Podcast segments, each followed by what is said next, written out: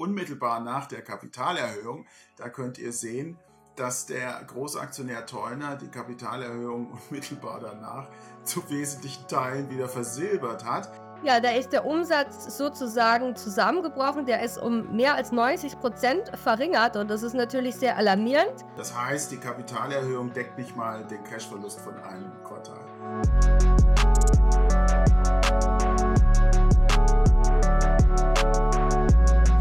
Hallo zusammen, hier der Videokanal der SDK, Schutzgemeinschaft der Kapitaleinnehmer. Mein Name Rechtsanwalt Dr. Marc Liebscher, Mitglied des Vorstands der SDK und heute bei mir Dr. Carola Rinker, Bilanzexpertin der SDK. Hallo Carola. Hallo Marc. Carola, heute geht es um Warta, der Batteriehersteller. Mal ein großes Ding im MDAX, im SDAX, mal eine Marktkapitalisierung gehabt von 6 Milliarden Euro. Heute nur noch 800, 800 Millionen Euro. Was ist da los? Aktienkurs eingebrochen, letztes Jahr um 80 Prozent. Hier mal der Chart zum Aktienkurs. Also, das sieht alles wirklich gar nicht gut aus. Jetzt kamen auch noch die Zahlen fürs erste Quartal. Carola, waren die Zahlen schwarz oder rot? Wenn ich dich anschaue, eher rot, ha? Ja, wie du siehst, habe ich mich entsprechend angezogen. Tief, tiefrot, würde ich sagen. Äh, sehr alarmierend. Ja, was kannst du da sehen, zum Beispiel bei der GUV? Ja, bei der GUV zum einen sieht man einen deutlichen Rückgang der Umsatzerlöse. Auf der anderen Seite sind aber die Materialkosten gestiegen. Gut, wir hatten jetzt steigende Rohstoffpreise, dennoch ist die Materialaufwandsquote auffallend hoch. Was noch weiterhin auffällt, ich meine, wir haben ein dickes Minus ein EBIT von knapp minus 30 Millionen.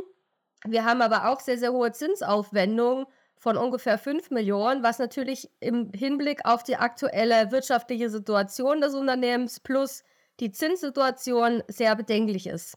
Was Und, heißt das für die Bilanz? Was siehst du dann, die Auswirkungen in der Bilanz?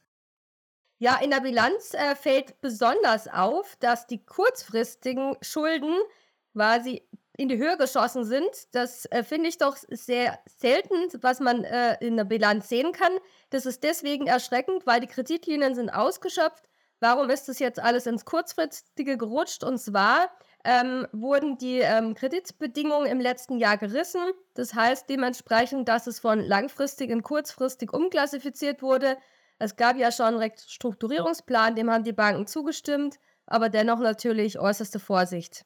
Ja, die Restrukturierung läuft bereits äh, seit einiger Zeit, ungefähr seit November, äh, äh seit äh, ungefähr seit äh, November haben wir Kurzarbeit, wir haben Entlassungen, wir haben einen neuen CFO an Bord, Sanierungsexperten. Ähm, und ähm, das zeigt, dass hier viel, viel zu tun ist. Der Mehrheitsaktionär Teuner hat auch schon eine Kapitalerhöhung gemacht über 51 Millionen. Aber interessant sind die Director Dealings in dem Zusammenhang, die im, äh, die Kapitalerhöhung kam jetzt im März. Die Director Dealings, äh, die wir hier jetzt mal haben, zeigen euch die Director Dealings im zweiten Halbjahr 22 und äh, dann auch unmittelbar nach der Kapitalerhöhung. Da könnt ihr sehen, dass der Großaktionär Teuner die Kapitalerhöhung unmittelbar danach zu wesentlichen Teilen wieder versilbert hat. Also äh, da sehen wir, dass der Großaktionär doch ganz erheblich seine Aktien auf den Markt wirft. Im zweiten Jahr, ähm, im zweiten Jahr 22 insgesamt für 56 Millionen Euro und ähm, nach dem äh, nach der Zeichnung der Kapitalerhöhung hat er am Tag danach dann nochmal für 28 Millionen Euro verkauft, zu einem Kurs, der sogar 1 Euro besser war pro Aktie. Also da sehen wir viel Bewegung, äh, auf die man achten muss und die einen nachdenklich machen muss. Ähm, Carola, schauen wir uns noch das Segment Ionenbatterien an. Das sind diese kleinen Batterien, die man im Kopfhörer hat. Stichwort Apple. Was ist da zu sehen in den äh, Mitteilungen, in der Bilanz? Ja, da ist der Umsatz sozusagen zusammengebrochen. Der ist um mehr als 90 Prozent verringert und das ist natürlich sehr alarmierend. Mehr als 90 Prozent Umsatzeinbuße. Ja. ja? Äh, interessant ist in dem Kontext, wenn man sich anschaut, ich meine, das ist durch den Wegfall von Apple, dass im Geschäftsbericht 2021 im Risikobericht ja dieses Thema Kundenabhängigkeit als Risiko ausgewiesen wurde, aber da wurde das nur als Mittel eingestuft und man muss ja bedenken, der Geschäftsbericht für 2021 wurde ja zu Beginn des Jahres 2022 erstellt. Das und, heißt äh, vielleicht mangelhafter Risikobericht? Das wäre zumindest etwas, was man äh, mal bei der Hauptversammlung doch kritischer hinterfragen könnte. Zumindest würde ich das tun. Ähm, und dieser Deckfall des Kerngeschäftes, ja, noch ein wichtiges Thema, die Kapitalflussrechnung, auf die ich noch kurz eingehen möchte. Und zwar, wenn wir uns mal anschauen, ähm, im ersten Quartal wurden 66 Millionen Euro verbrannt dieses Jahr. 66 Millionen Euro, okay. Und die Kapitalerhöhung waren 51. Das heißt, die Kapitalerhöhung deckt nicht mal den, Kapit den Cashflow, den Cashverlust von einem Quartal. Ja, sorry. Und weiter bei dir, ja? Ja, genau, weil im, äh, es ist ja so, die liquiden Mittel, die waren knapp 80 Millionen im ersten, also Ende des ersten Quartales. Und wenn wir uns jetzt mal überlegen, im zweiten Quartal wir nehmen mal an, es wird genauso viel Kapital verbrannt, dann wäre Ende des zweiten Quartals nicht mehr wirklich viel an Liquidität übrig. Und deswegen wahrscheinlich auch äh, dieser harte Sanierungskurs. Äh, ähm, wir hatten ja auch schon mal früher ein Video gemacht zu Warta und da auch äh, auf dieses Apple-Risiko hingewiesen, auch auf Compliance-Probleme hingewiesen, die wir gesehen haben beim Großaktionär schon damals. Äh, Directors Dealings, dann ähm, Immobiliengeschäfte, die zum Nachteil des Unternehmens, aber zum Vorteil des Großaktionärs waren und auch dann Geschäfte rund um den Pensionsfonds der Warte AG, die zum Vorteil des Großaktionärs und vielleicht zum Nachteil äh, der, des Pensionsfonds waren. Das heißt, wir hatten von da schon immer, immer ein bisschen Sorge. Also schaut euch auch mal dieses Video von damals an. Und ähm, das bringt uns zu dem Thema Staruk.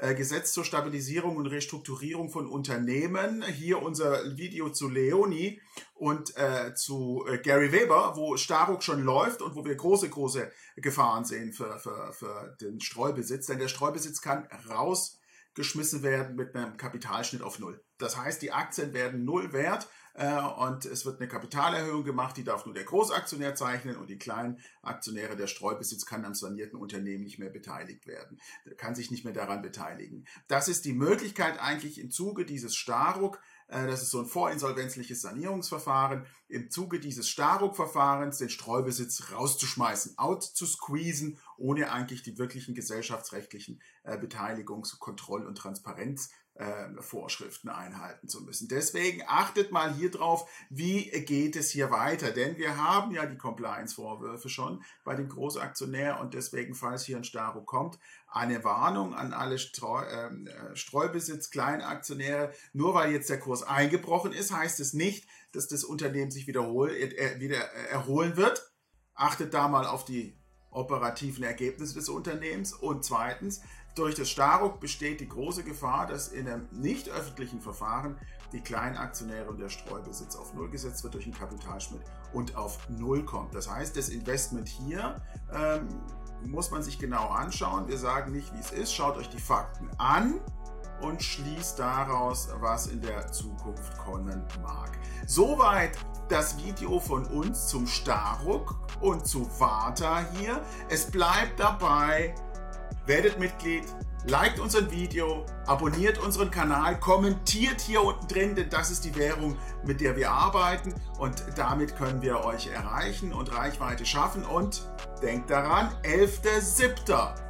ist die Haupt 11. Juni oder 11. Juli, Carola? Du hattest 11. Juli. 11. Juli, also 11. Juli, 11.07. ist die Hauptversammlung der Warta. Wir werden äh, dort dabei sein, euch vertreten übertragt uns Stimmrechte, schaut bei der Webseite der SDK, wie ihr das machen könnt.